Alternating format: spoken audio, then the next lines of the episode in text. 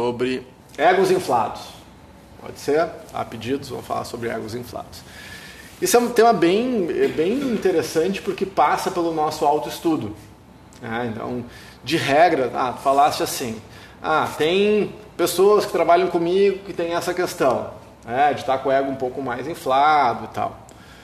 Hoje, estou chegando aos 42 anos, sempre que eu vejo alguém fazendo a coisa X ou Y, imediatamente eu, eu criei um gatilho.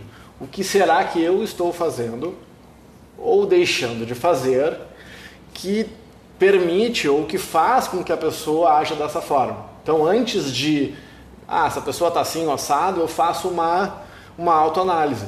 Ou será que eu poderia ter explicado melhor? Será que eu podia ter deixado as coisas mais claras, as regras mais claras? Será que eu poderia ter deixado mais claro o que, que eu espero da pessoa? E uh, será que falta alguma informação para que essa pessoa haja dessa forma ou não?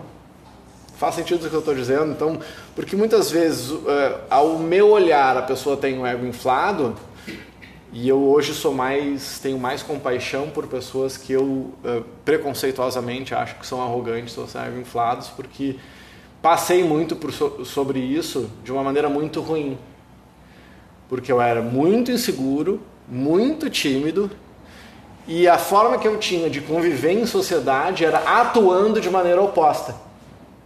Então, muitas vezes, aquilo que aparece como um ego inflado ou como uma arrogância é simplesmente um esforço gigantesco daquela pessoa que é insegura e tímida para conviver.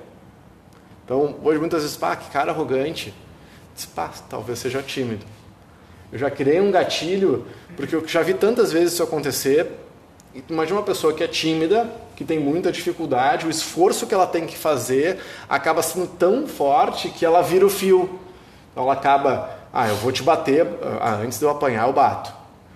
Sabe, eu sou duro antes que sejam duro comigo. Então, essa arrogância, então, isso é uma das hipóteses da da percepção de ego inflado do outro lado. Então, então já fica uma dica, ó, observa aí se não é isso, se aquele ego inflado do outro lado não é por insegurança. Pode ser. Ah, o profissional é novinho, está querendo aparecer, está querendo mostrar que está fazendo e, e, e, faz de uma forma que fica muitas vezes gerando desconforto. Ah, nós tivemos nessa história de vida aí, já tive, tivemos. Eu lembro do Romário, o Filipão, lembra? O Filipão não levou o Romário, acho que foi para. Não sei qual foi a Copa de 94 ou de 90. Alguém lembra disso? Não levou. Não levou.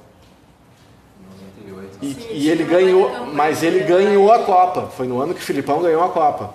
E qual foi a justificativa do, do, do Filipão na época? Ele é uma estrela que desagrega.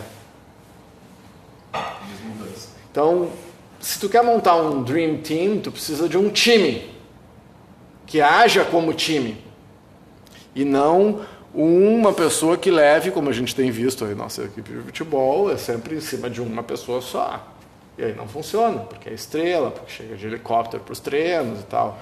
E não estou falando nada contra o talento do, da pessoa. Então, nós valorizamos demais o talento e passamos a ver. Eu lembro de uma entrevista da Rihanna. Lembrei da entrevista da Rihanna Lembra que ela teve lá ela, o Chris Brown, que ele espancou ela, brigou ela meio na sarjeta. Foi, uma, é, foi um mundialmente uh, noticiado esse, o que aconteceu com ela. Era, acho que ela é um ano mais velho que ele, ela tinha 19, ele tinha 18, começaram a namorar. E qual foi a reflexão dela, falando sobre o caso? Olha, eu tinha 19, ele tinha 18 e nós ficamos milionários e aconteceu a pior coisa que poderia acontecer com alguém da cidade. Pararam de dizer não. Olha que baita reflexão que ela fez, assim.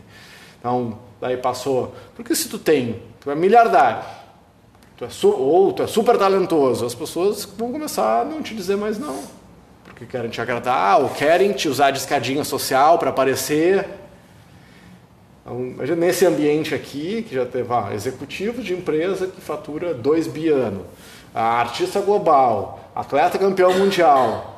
Pô, Passou gente por, por nossa escola aqui, ah, e que eu tive. Ah, uma das coisas que eu tive que fazer é falar com alguns alunos: falar, aqui não é um lugar para você poder ficar tietando o seu colega. Tietando. Ah, não, a pessoa tem que estar à vontade aqui. E inclusive tão à vontade. Eu lembro o, Lioto foi muito engraçado, imagina, meu ídolo. Eu tive que me reconfigurar porque o meu, eu passei a ser professor do meu ídolo. E aí, quando eu me tornei professor dele, eu tive que dar. Teve vezes que eu disse: olha, cara, tu não vai ter resultado assim porque tu não está seguindo o que eu estou te dizendo. Tu não está com disciplina suficiente para ter resultado. Então, se tu quer ter resultado, tu faz o que a gente combinou. Ele, tá, professor. Pô, ah, ok, virei professor do cara, né? Porque, então, será que não. Essa reflexão, quando a gente vê os egos inflados do outro lado, o que, que será que a gente está fazendo? Onde está a nossa responsabilidade? Várias vezes aqui, com a Tá, com a Aline, elas dizem, isso já faz tempo que isso não acontece. Mas, ah, aconteceu tal coisa, Fabiano, ah, a pessoa X fez isso, fez aquilo. Eu disse, ah, ok, e qual é a tua responsabilidade nisso? Ah, mas eu estou falando que a pessoa fez tal coisa, eu já entendi, eu vou falar com ela, mas eu quero saber qual foi a tua responsabilidade para que esse problema acontecesse. Ah, no início era mais difícil porque parecia que eu não estava ouvindo, eu tive que me reconfigurar para que, não, estou te ouvindo, mas eu quero que tu reflita sobre a tua responsabilidade dentro desse ecossistema. Sempre antes de olhar para a responsabilidade do outro.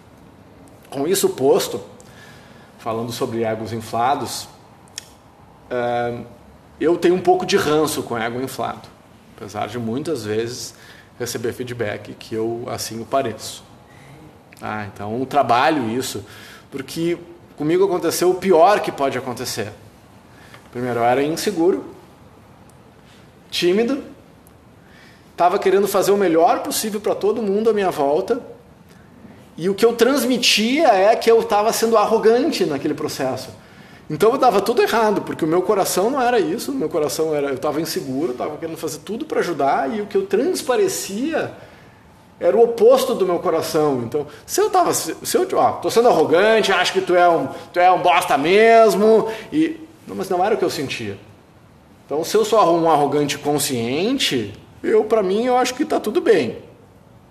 Agora, da forma que eu passei era, era, muito ruim, porque era o oposto. Eu ainda, o meu coração era, era inseguro e a minha atuação era arrogante. Pô, foi um trabalho de autoestudo, assim, de uma vida para conseguir chegar bom. E até um momento conseguir, não, olha, isso aqui eu sei mesmo. E fazer as pazes com o meu conhecimento. Ah, eu tô, ah, mas da forma que tu está fazendo, é, ah, tô achando, tô um pouco desconfortável com a forma que tu está falando, isso é ok, é sinal que tu tem chance. Está um pouco desconfortável? Ah, que legal, sinal que tu não é um psicopata, que tu está levando a sério o que eu estou falando. Mas tem um, uma maldição aí nos egos inflados, egos inflados de pessoas talentosas, vamos colocar numa categoria assim. Porque uh, eu não lembro, acho que foi no livro do Robert Greene, no Maestria, ele chama do diamante preguiçoso. Porque a pessoa tem tanto talento e as pessoas levam tanto a bola dela e dá tudo tão certo que ela acaba desdenhando aquele talento. Não é triste isso? Ah, mas é que não foi difícil, então eu não valorizo. Ah, vai se tratar. Lembra do mantra que eu já ensinei para vocês? Quanto mais fácil, mais eu valorizo. Quanto mais fácil, mais eu valorizo. Quanto mais fácil, mais eu valorizo. Por que eu tenho que ficar valorizando só coisa difícil? Quando for difícil, eu vou valorizar, já está no jogo. Agora, por que, que eu não valorizo quando vem fácil? Daí é aquela história. Ah, é muito bom para ser verdade. Não, daí é o outro, o outro sutra. É muito bom porque é verdade. Então, onde estão esse. Será que é um diamante preguiçoso? Será que é mindset fixo? E a pessoa não, não vai aturar uma crítica porque ela é tão boa? Bom, mas daí tu tu vai educando essas pessoas talentosas. Se essa pessoa talentosa criar disciplina, bom, aí tu cria um Michael Phelps.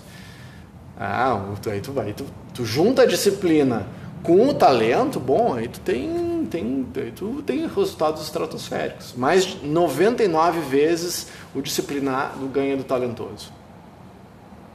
Boa notícia para nós, assim, para mim, que sou um péreo esforçado, então eu tenho 99% de chance de chegar na frente do talentoso, se o talentoso for, peri for preguiçoso. Tá aí a parábola da tartaruga e do coelho.